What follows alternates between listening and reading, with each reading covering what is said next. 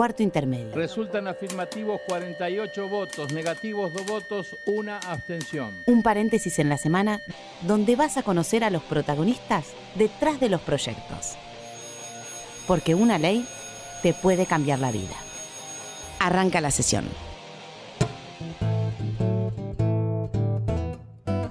Buenas, buenas, buenas, ¿cómo andan? De este lado, Florencia Corregido, estos cuarto intermedio en este programa, les vamos a anticipar cuáles son los próximos derechos. Vamos a estar hablando sobre TDAH.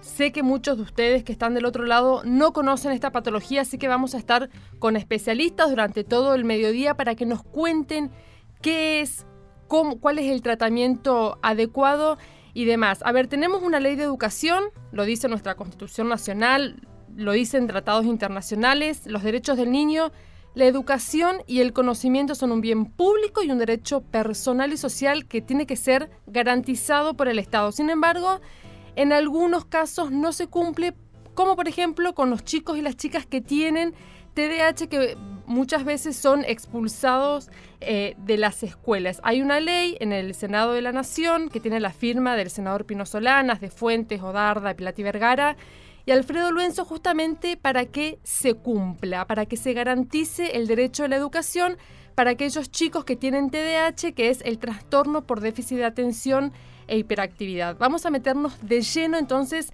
en este tema y nuestra primer invitada es una neuróloga, ella es Noemí Luque, matrícula nacional 82.377. Hola Noemí, buenos días. ¿Qué tal? ¿Cómo estás? Buenos días. ¿Qué es eh, el TDAH? Bueno, el TDAH es un trastorno de déficit de atención con hiperquinesia o sin ella, con impulsividad o sin impulsividad. ¿Cómo, ¿Cómo se evalúa? ¿Cómo ustedes saben, los neurólogos, eh, saben si un chiquito tiene TDAH y no es la típica rebeldía eh, que puede llegar a tener la edad, digamos? Bueno, el, diagnóstico se hace en la edad, eh, en la edad preescolar, cuando el chico va a la escuela, cuando empieza a ir a la escuela. hasta los tres años se considera que puede ser esto que decís vos, un trastorno de conducta porque es mimado o porque, bueno, tiene que ver más con, con lo conductual. En cambio, cuando va a la escuela, ese es un chico que ya tiene problemas de adaptación a un, aula, que no puede quedarse quieto, que eh, todo el tiempo se está removiendo en el asiento y que seguramente un niño, eh, te digo el porcentaje que existe, es el 10% de la población escolar, quiere decir que de 30 chicos, 3 van a tener TDAH, de los cuales 2 van a ser varones y uno es una nena. Por lo tanto, si vos tenés dos o tres chicos en un grado de 30, estos dos o tres chicos van a ser deambuladores, mm. va a costar, eh, va a charlar, conversar con los otros chicos, eh, seguramente como tienen un déficit de atención no van a poder completar las tareas. Bueno, es complicado tener esos chicos en un grado, pero sabiendo las docentes, teniendo los recursos que corresponden para manejar estos chicos, las cosas se eh, hacen más llevadera y se puede solucionar. Ok, eh, Se puede resolver, Sí. Vos me decías, el, el 10% de los chicos tienen TDAH. ¿Muchos no lo saben? ¿Es una patología que no se conoce? Sí, porque justamente nosotros, junto con el senador Pino Solanes, Pino Solanas, y muchos en otras provincias, eh, nosotros estamos trabajando mm. eh, para que esto se visualice.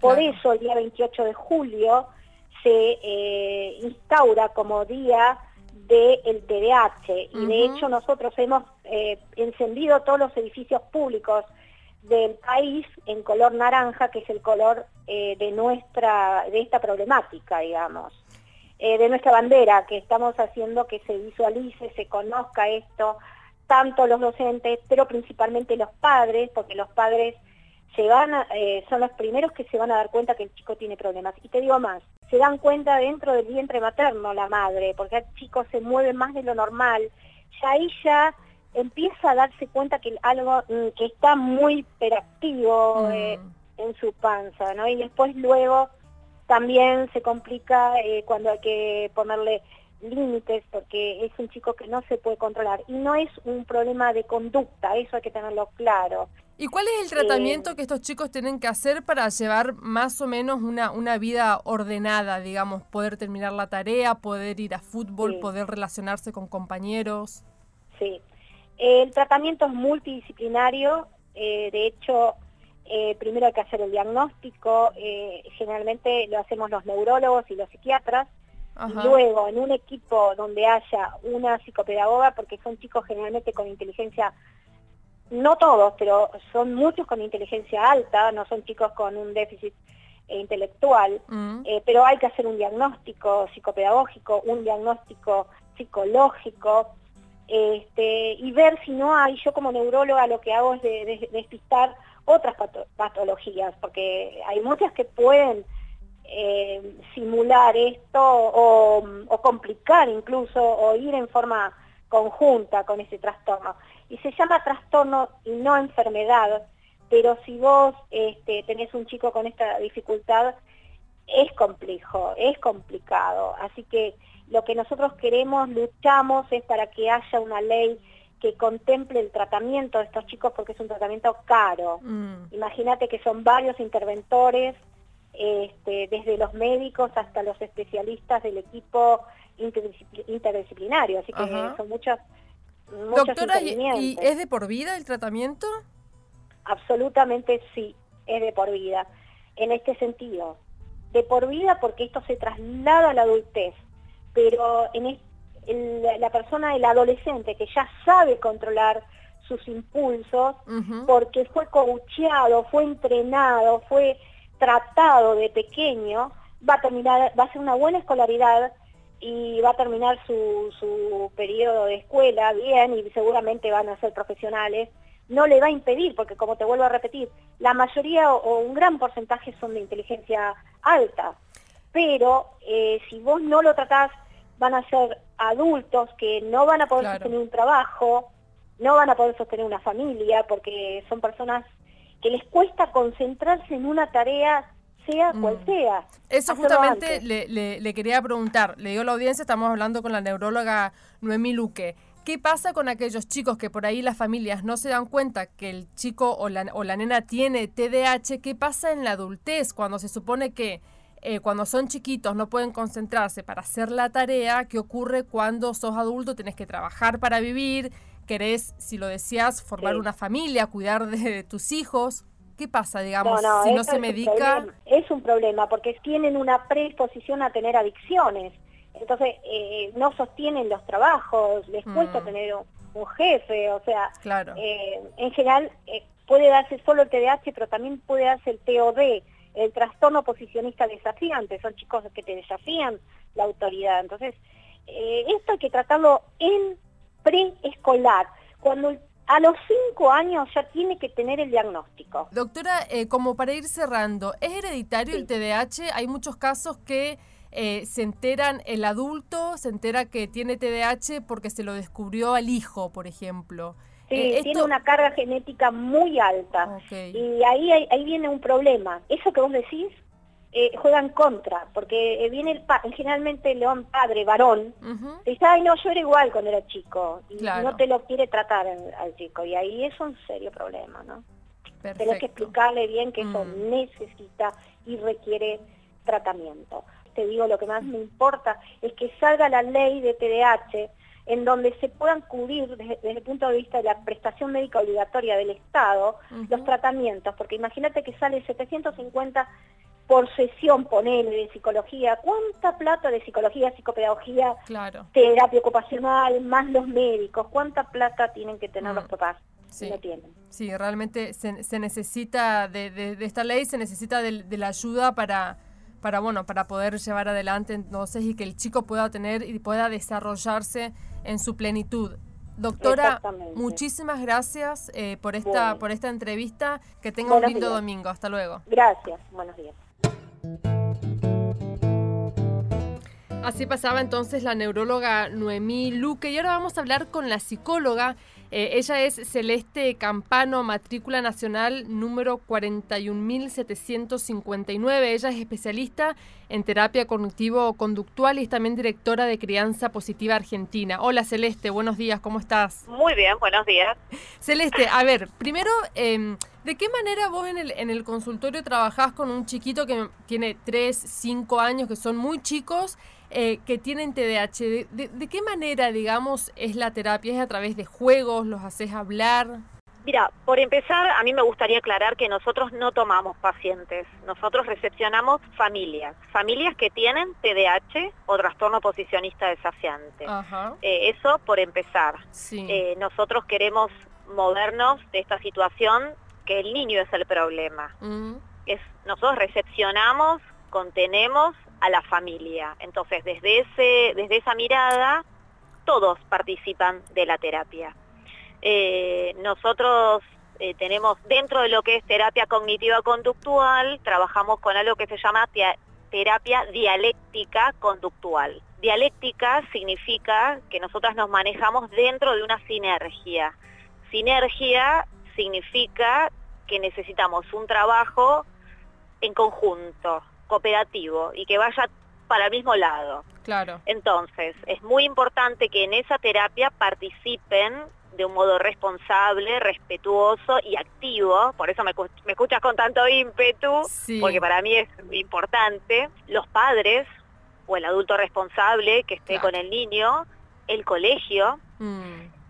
Las terapias tienen que estar en, sintonizadas, las terapeutas, los terapeutas que trabajan con ese niño, es muy importante el trabajo interdisciplinario, el taller de habilidades sociales también es muy importante y por último, el trabajo en el uno a uno, que era el que vos me preguntabas. Es quizás es donde menos, claro, eso te iba a decir, quizás es donde menos se ve la patología, ¿no? Tal, exactamente. Por eso nosotras hace unos años empezamos a trabajar en este circuito sinérgico y dialéctico que yo te mencionaba antes, porque lo que sucedía es que en el uno a uno como tienen toda la atención de la terapeuta y mm. están en un lugar tranquilo, armonioso, pacífico, no presentan ningún tipo de dificultad. Mm. Entonces empezaba a escuchar, pero este nene conmigo funciona bárbaro. Claro, ¿cómo puede ser? No tiene nada. Exacto, tal cual. Bueno, por eso ahí aparecen tanto las disyuntivas si el TDAH existe o no existe, ¿no? Ah. Porque, a ver, no se presenta eh, todo lo que es lo conductual y lo emocional, mm. eh, las dificultades en el consultorio, en el uno a uno. Claro, el, el, problema, digamos, está cuando hay mucha gente, cuando hay muchos ruidos, cuando hay muchas distracciones, digamos. Eh, el mayor problema que presentan los chicos que tienen TDAH es la escuela. La escuela como está pensada, el paradigma escolar que tenemos actual, ¿no? Digo, y es donde más contención debería haber, porque es donde los chicos más están.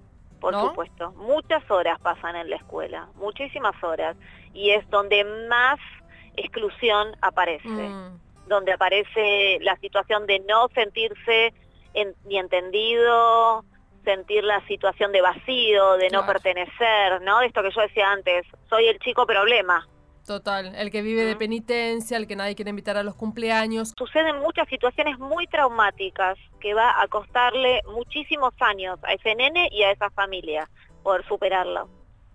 Es muy difícil eh, y nosotros justamente a, contracara de esa situación, justamente por eso armamos los talleres de habilidades sociales. Mm. Estos talleres, en el encuentro con pares, eh, ahí aparece la sensación de pertenecer. De hecho, nosotros festejamos los cumpleaños, hacemos ronda de charlas, de debates.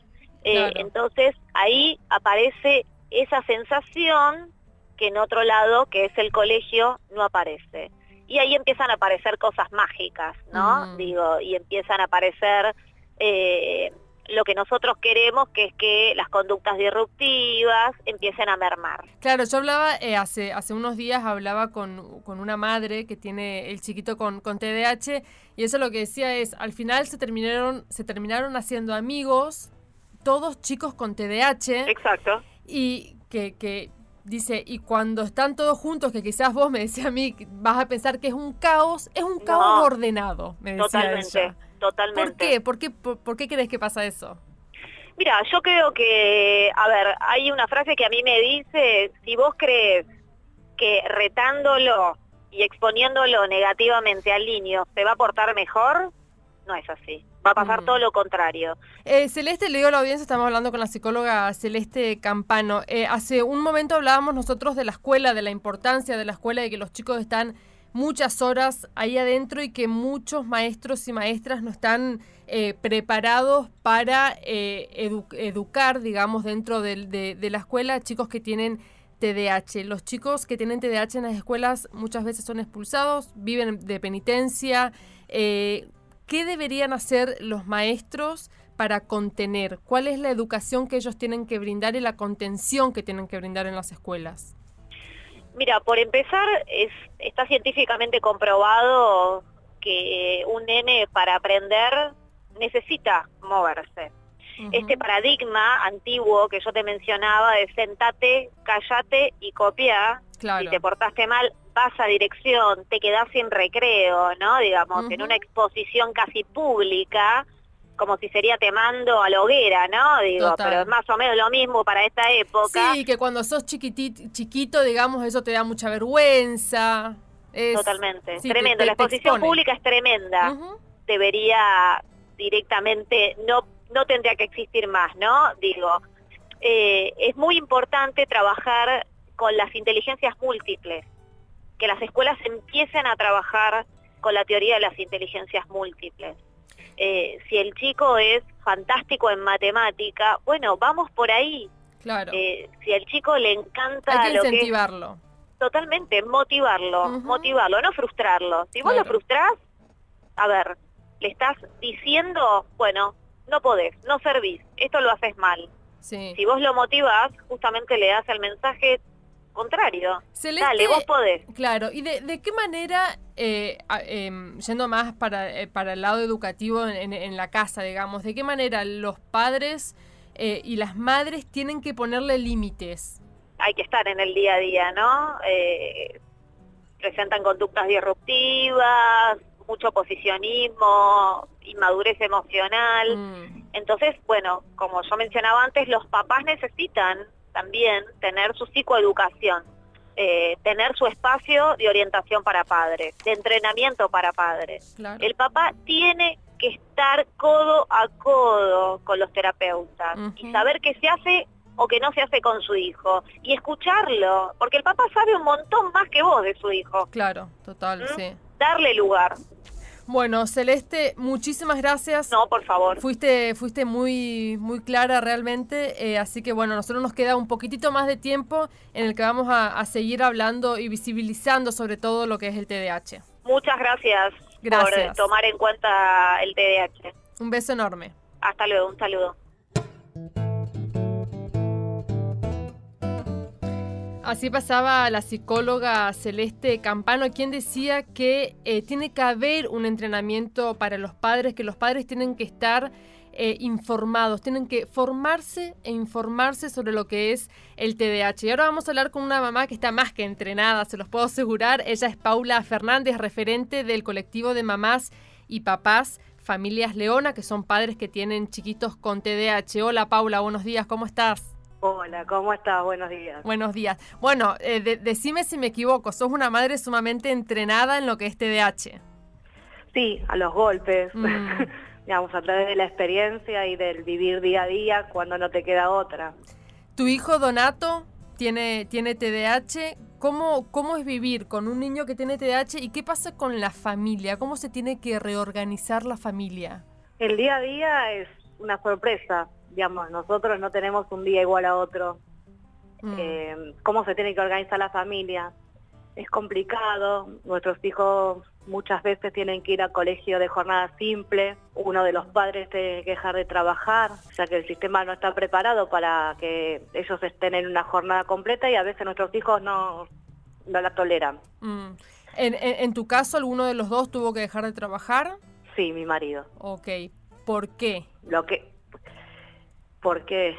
Porque Donato fue expulsado de la escuela de jornada completa co- porque no te dan las herramientas para la inclusión.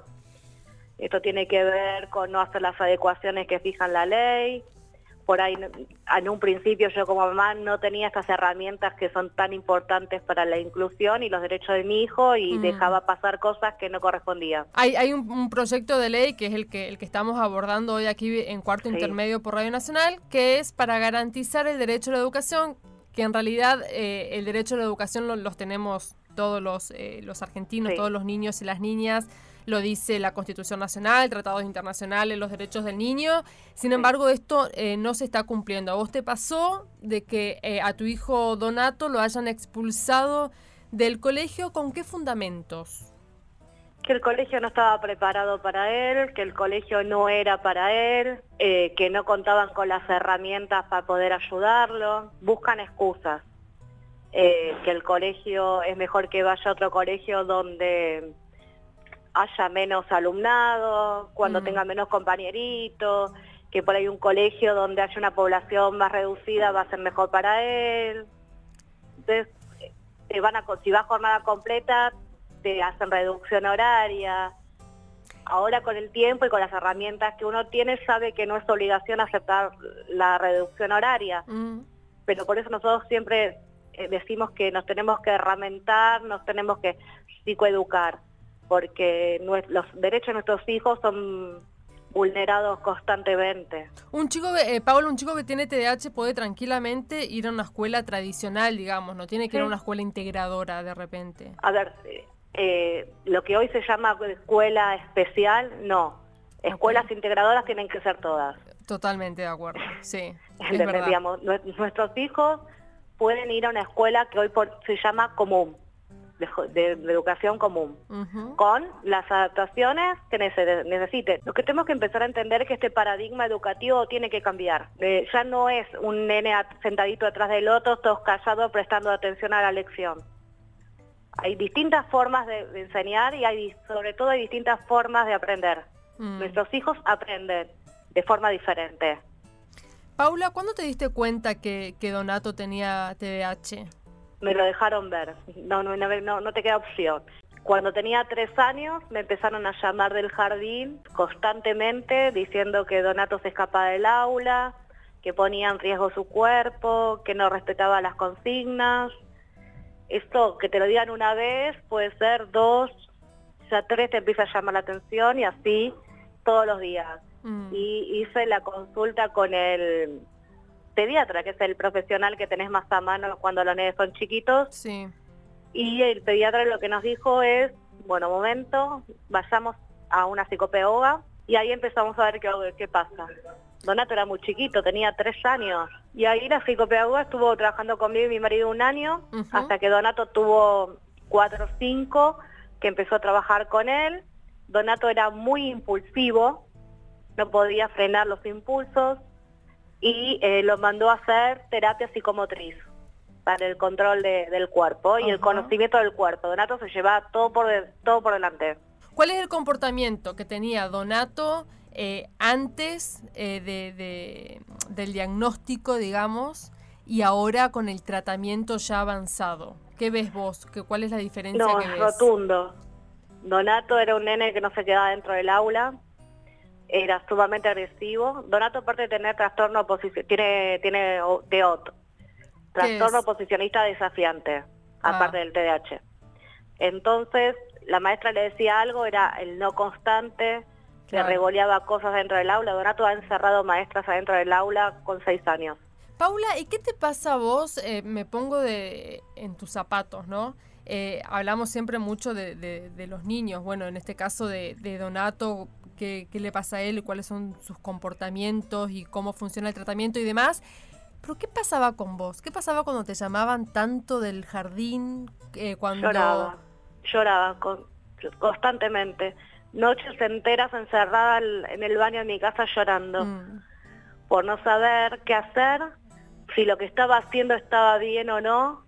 Claro. Y, y te pone en juego y estás en evaluación permanente como madre.